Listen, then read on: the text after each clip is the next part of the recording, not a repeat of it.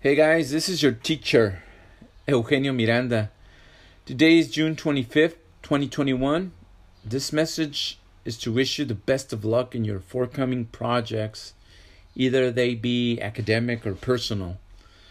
I'm very happy to see you guys accomplish your goals, and I want to let you know that in these past years, your presence has meant a great deal to all of us your teachers, myself, your parents, your friends. Pretty sure of that. I want to give you three simple tips that I hope will help you out in the coming years.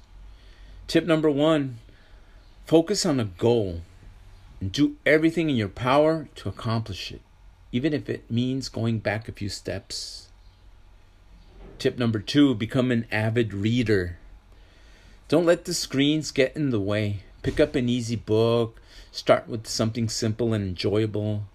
Being a good reader is something that will help you out all of your life.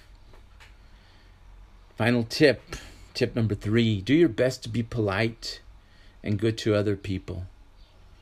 It is always good to live your life out that way. I'll be missing you, and I really wish you the best and hope you come back and visit us someday. Goodbye. See you soon. Good luck.